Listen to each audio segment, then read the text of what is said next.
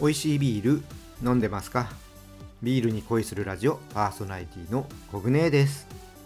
この番組はビール紹介やビールにまつわる話をお届けすることでビールが飲みたくなるビールが好きになっちゃう番組です。今回は大山 G ビールの IPA とビールの銘柄の覚え方についてお伝えします。お酒ってハマりだした頃ってなかなかねこの銘柄っていうのを覚えるのが難しいです。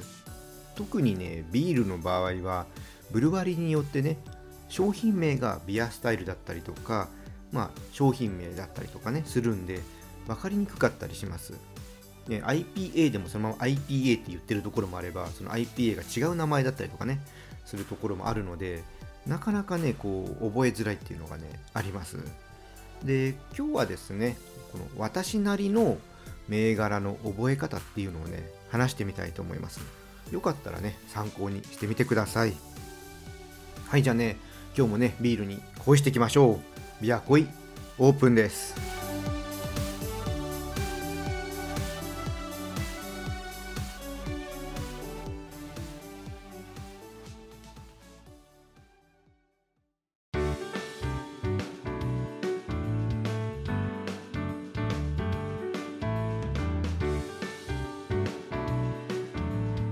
ビールに恋するラジオ。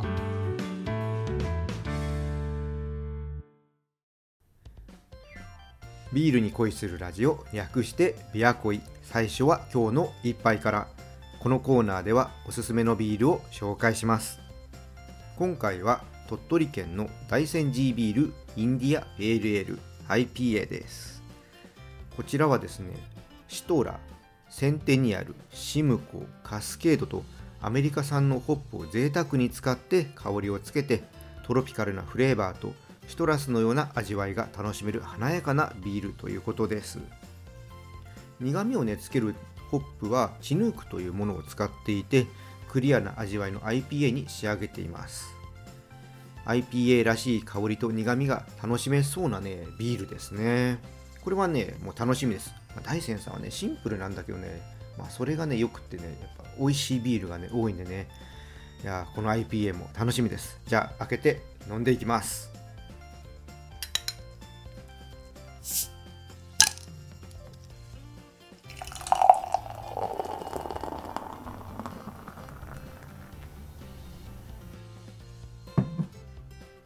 はいついでみました、えー、色はですねクリアでやや濃いめのゴールドといったところでしょうか。じゃあちょっと香りの方見ていきます。いいですね。グラスにね鼻を近づけていきますとオレンジとか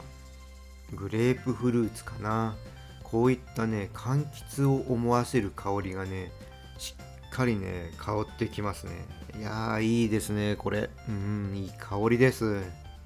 いやこれはねちょっと味も期待しちゃいますね。じゃあちょっと飲んでみます。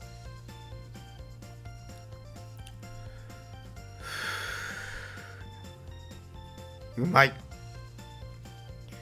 いやー美味しいですね。まずねあの口に含むとあのみかんとかオレンジのような甘いフレーバーがねあってその奥にね苦みがあるんですよ。でこの苦みがねギュッとね味をね締めてくれる感じがあってうん。いいですね。なんかほんとちょっとね濃い柑橘を飲んでる感じですね。ビールとしてはねキレはよくって余韻はね短いですね。でもね味わいはねそれなりにしっかりしてるんで余韻短いんですけども飲み飽きない味わいのビールです。いやこれはね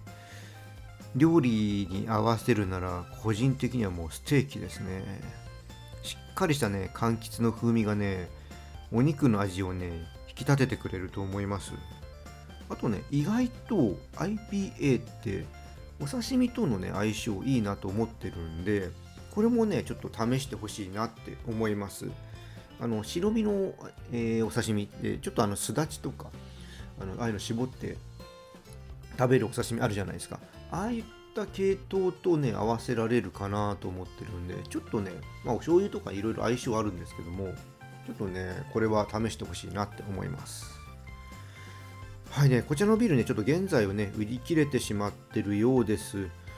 私もですねこの大山さんの IPA は鳥取にお住まいのビアジャーナリストアカデミーのね先輩にちょっといただいたものでしてあのー、ちょっとね飲むのが遅くなってしまったところもあってねちょっと、うん、今はね売り切れてしまってるようですね。ただねあの大山さんねこの他にもいろんなビール作ってます。この間ねペールエールも紹介しましたけどもそういったね美味しいビールがねあるのでぜひね大山さんのビール飲んだことがない方ね一度ね飲んでほしいなって思います。オンラインショップのリンク説明欄の方にね貼っておきますね。はい、ということでね、今回は大山 G ビールのインディアペールエール IPA を紹介いたしました。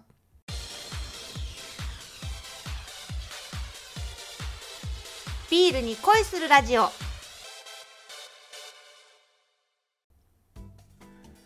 それではここからは銘柄の覚え方についてお伝えします。ビールにね、まあ、限らないことなんですけど銘柄ってね 覚えるの大変ですよね。私はねビールに関してはもう日常になってしまってるんです。覚えるって言いますかね、まあ、このブルワリーのこんな感じのビールっていうねイメージでね頭の中に入れてしまってます。まあ、こんな風にねイメージできるくらいになると、まあ、ある程度ねビールに詳しい人同士の会話ならあああのビールねみたいな感じで伝わるんですけども、まあ、そうじゃないとね伝わらないんでねもやもやしちゃいますよね。まあじゃあねこの銘柄どうやって覚えていくのか。私はですね一番は写真撮っておくのがやっぱ一番いいと思います。缶とかボトルとね一緒に撮っておくと銘柄もわかるんで手っ取り早いのはね、やっぱり、ね、写真に撮っておくことだと思います。あのこの番組でもあのサムネイル、ね、あのビールのね、写真撮ってあのありますけども、ああいう風にね、記録にしておいた方が、やっぱ何かあった時見返した時に、ね、あ、このビールとかね、わかるので、まあ、最初のうちはね、こう、記録の意味も込めて撮っておくとね、いいと思います。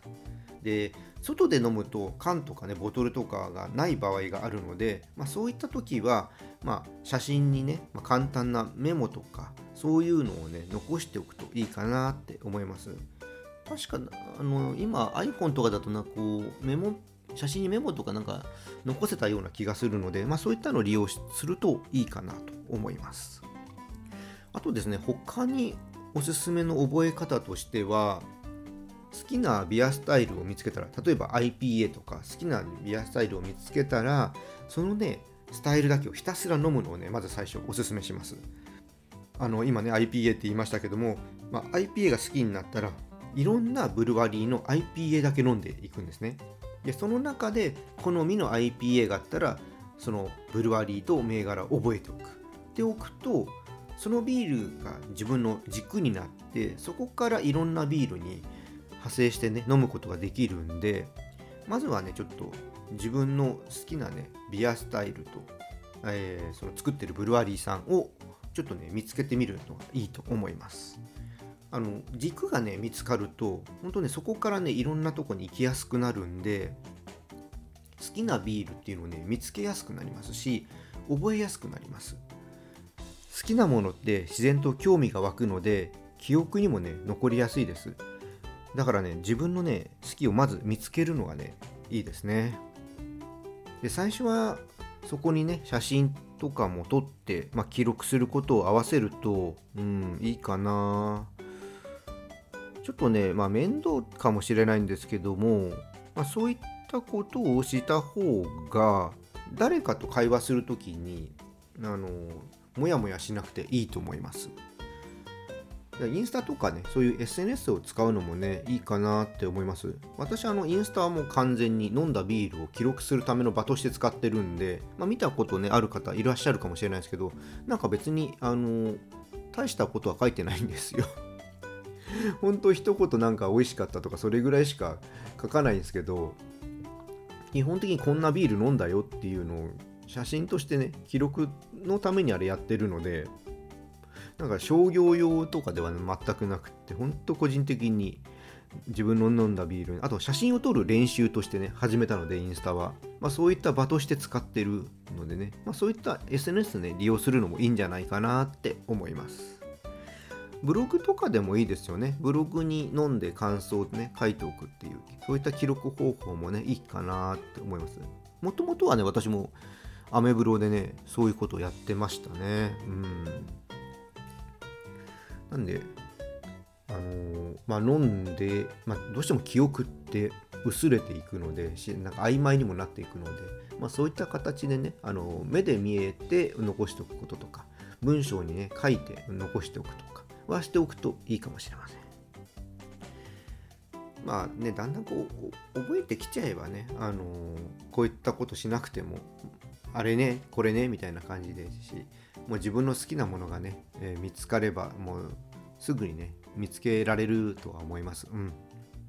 そこに行くまでにね、今日言ったこととかをちょっと参考にやってもらえればなって思います。はい、ということでね、今回は銘柄の覚え方について話をしてみました。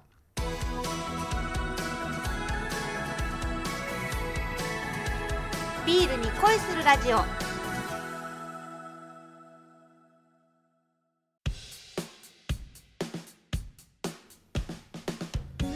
ビアコイ楽しんでいただけたでしょうか。銘柄って、まあ、ビールを楽しむ上で必ず覚えなきゃいけないっていうことはないんですけども覚えておくとね自分の好きな味っていうのを買いやすくなるんでまあ覚えておくことに越したことはないと思います。何もわからないとお店に行ってもこれ好きな味じゃなかったらどうしようってね迷っちゃうと思うんですね。だからなかなかこう冒険する勇気が出ないと思うのでこの自分の好きな銘柄っていうのが分かってれば他のねビールしかなかったとしても似たような特徴を持つビールっていうのをね見つけやすくなります、まあ、知ってるっていうことは迷いをね小さくしてくれるっていうことなんですね。ですからねたくさん覚えなくても1つだけでもいいと思うんです。これ知っとくだけでも選びやすくなります。自分のね軸作っていただいて楽しみの幅広げていただければと思います。それでは今日はここでオーダーストップです。このチャンネルではリスナーさんからの感想や質問をお待ちしています。スタンド FM や Spotify をお聞きの方はコメントやレターを送ってください。また今日の配信が良かったらぜひいいねとフォロー、そして SNS でこのチャンネルのシェアよろしくお願いします。それでは皆さん、お酒は適量を守って健康的に飲んで楽しいビールライフを過ごしましょう。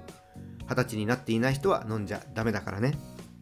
お相手はビールに恋するラジオパーソナリティコグネでした。また次回一緒にビールに恋しましょう。乾杯またね